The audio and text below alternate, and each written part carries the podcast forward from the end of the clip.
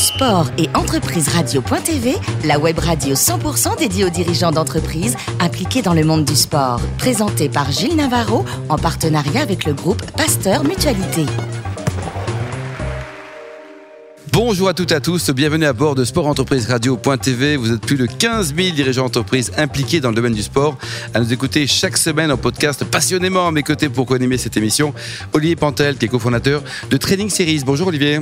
Bonjour. Aujourd'hui, on reçoit un garçon formidable, Patrick Boilin, qui est le fondateur et le patron de Wellbeing Group. Bonjour Patrick.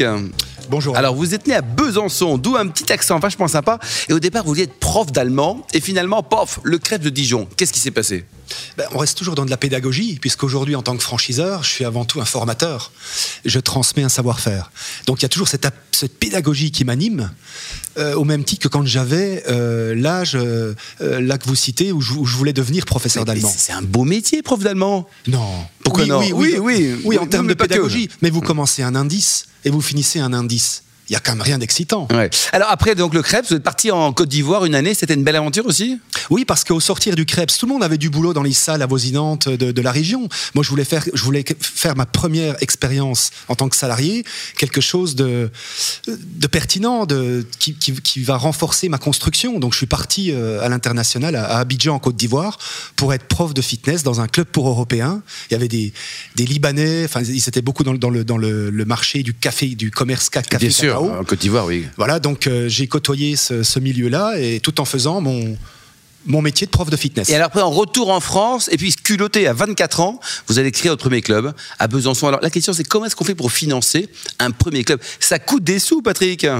Eh bien, c'est la raison pour laquelle je n'ai pas créé le premier club à, Besançon, mais dans une petite ville à côté de Besançon qui s'appelle Gré, en Haute-Saône. D'accord. Où là, j'ai fait mes, mes premières armes, où les loyers étaient moins cher qu'à Besançon. J'ai pris un tout petit local. Combien de mètres carrés il y avait? 180 mètres carrés. Ah, vous vous souvenez, hein, c'était comme hier. Dans une espèce de grange. C'était le rue de la plage. Et vous l'avez aménagé complètement? Oui, avec mon oncle. Et j'ai emprunté euh, à l'époque 70 000 francs. Donc ça fait... En hypothéquant votre, votre chalet, paraît-il C'est mon oncle qui a hypothéqué son chalet oh pour que je puisse vous aider, quoi. emprunter 8000 euros à la banque. On peut l'embrasser, tonton. Hein bon, et, je, suis allé voir mon oncle, qui est menuisier, pour me faire des steps en bois. Vous savez, là, l'activité step, bien sûr, bien sûr, on descend. Bien sûr. C'était le, les Davina, Véronica, tout ça, là. Hein Donc j'ai fait des Elles ont changé d'ailleurs. Fixes, non réglables, en bois, où j'avais, euh, où j'ai fait des steps en bois parce que j'avais pas les moyens d'acheter des steps en plastique. Moulé. Belle aventure. Alors en 2000, le business va pas très très bien, ça commence à se tendre un peu et vous avez connu quand même deux échecs. En France, l'échec est mal vu, Patrick. Vous en pensez quoi? Est-ce qu'on ressort plus fort quand on s'est planté?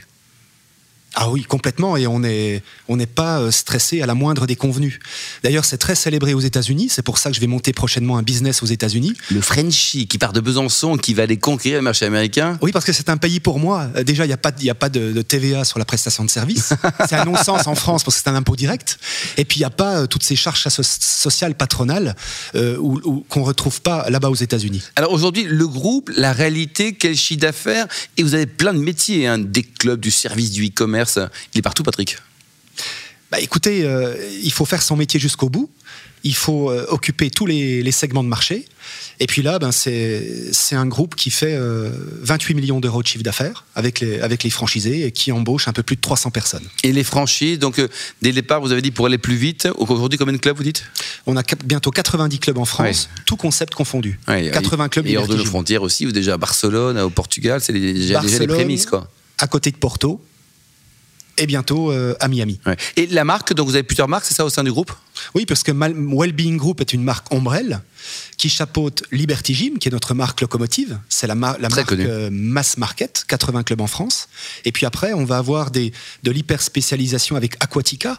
C'est une piscine de travail où on va, on cibler vraiment les, les, les femmes de 50 ans. Oh, et les garçons de 49, ils ont pas mais c'est pas c'est pas ceux qui sont le plus représentatifs dans le bassin. Euh, c'est comme ça. Et puis ça permet d'avoir une identification aux produits directement et d'avoir un positionnement marketing identifiable. Et vous vendez des produits et si oui sous votre marque ou sous euh, d'autres marques? Oui, on a lancé notre gamme de produits euh, pour, en, micronutrition puisque aujourd'hui on, on donne à notre corps beaucoup trop de calories vides, qui ne servent à rien, très peu. mais parfois elles sont vachement bonnes. Hein. elles sont vachement bonnes, mais si, quand elles sont bonnes, c'est qu'elles sont fournies en, micronutrition. Et alors vous, il y a une sélection de produits, c'est ça Patrick, racontez-nous.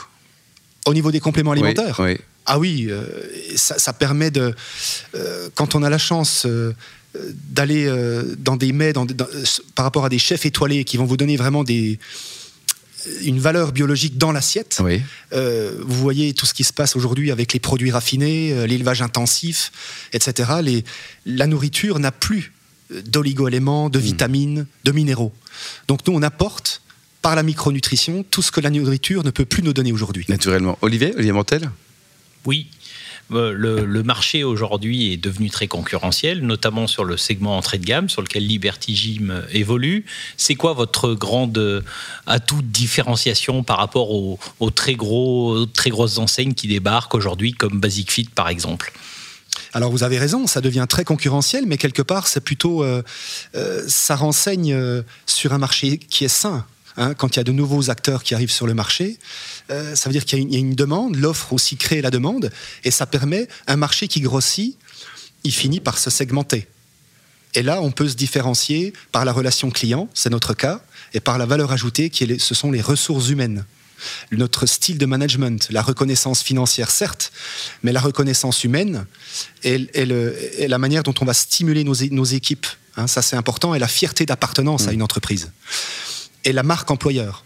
Dire que la philosophie, aujourd'hui, la génération Y ne vient plus travailler chez nous pour un salaire, oui, mais il faut que la philosophie de l'entreprise ait un sens par rapport à leurs valeurs. C'est ça qu'ils recherchent. Olivier? À l'opposé de, de- de l'entrée de gamme, on, on a aussi un développement euh, fort de- des boutiques gym.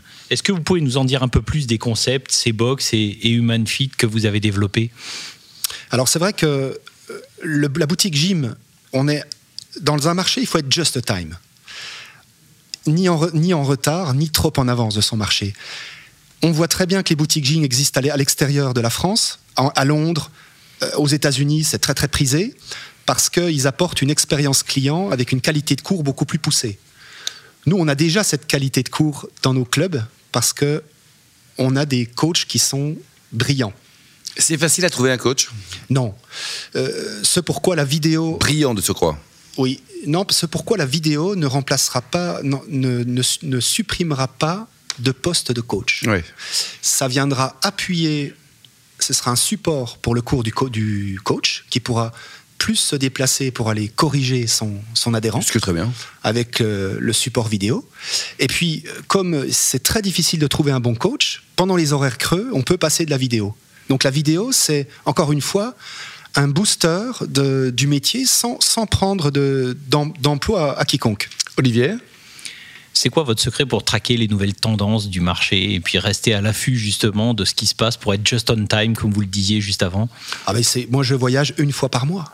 Une fois toutes les six semaines, je pars en voyage. Il faut aller à Londres. Londres, c'est la capitale du fitness en Europe. Donc c'est une source d'inspiration d'aller à Londres? Oui. Ouais. Euh, je dirais que tout ce qui vient des États-Unis passe par Londres et après est dispatché dans les, dans les autres pays européens.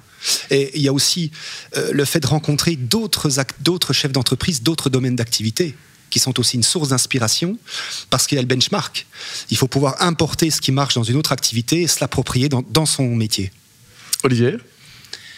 Vous, on a parlé rapidement de la nutrition. C'est quoi votre stratégie d'attaque sur ce marché-là, qui est aussi très bataillé, mais en- dont on sait dont le potentiel est encore très sous-exploité en France par rapport à ce qui peut être sur les marchés américains, euh, par exemple Ah oui, le marché du complément alimentaire, il est énorme et vous pouvez difficilement rivaliser.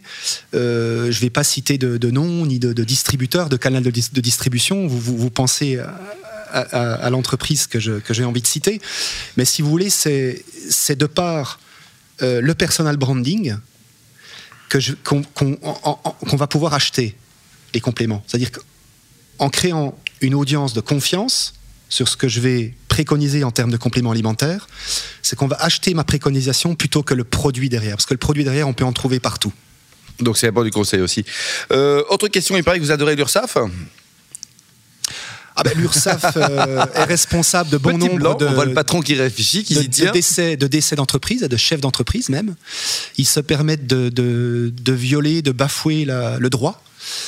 Euh, alors que les cours de cassation, la jurisprudence euh, fait état de, de leur obligation de mentionner la nature des, coti- des cotisations Mm. notamment, et du détail des cotisations. Or, ils ne prennent l'initiative ou la liberté ou l'arrogance ou l'insolence de ne pas le faire. Et ils ne le feront pas. Donc il y a du boulot. Quoi. Euh, aucun rapport avec. Il paraît que vous avez un souvenir ému d'un serpent dans un club. Oui, il y a toujours des, anecdotes dans un club de remise en forme euh, qui abrite euh, bon nombre d'hommes, de, femmes plus ou moins jeunes. Et c'est vrai qu'un jour, la porte était ouverte. Il, y avait par très beau, par beau temps, par grand beau temps, un serpent est rentré dans, dans le club. Et là, ça a été la panique totale. Tous les adhérents se sont euh, perchés, dans l'eau, perchés sur les bancs des machines et, en hauteur, accrochés aux, machines. Bah, ils faisaient du sport au moins. Là, et là, il y avait des tractions obligatoires. Et euh, on a appelé les pompiers. Les pompiers sont arrivés, l'ont mis dans un sac et sont partis avec le sourire aux lèvres. Oh bon, vous étiez champion de France de fitness à 27 ans en 1997. C'est génial pour les filles, ça, non? Oui, surtout pour la carrière, parce qu'il faut pouvoir s'en servir. Et, c'était Paco Rabanne qui présidait, euh, qui était président du jury à, ce, à ce moment-là. Et pour terminer, votre meilleur souvenir de, sport, on va dire au sens large, en tant que spectateur? Ah, Je crois que c'est Zidane euh, en Coupe du Monde 1998. Ah, on a tous vibré, quoi. C'est aussi l'épreuve sur 100 mètres avec euh, Carl Lewis, Linford Christie, Ben Johnson. c'est fort. Merci beaucoup Patrick, merci également à vous Olivier. Fin de ce numéro de Sport Entreprise Radio.tv. Rendez-vous mardi prochain à 10h précise pour une nouvelle émission.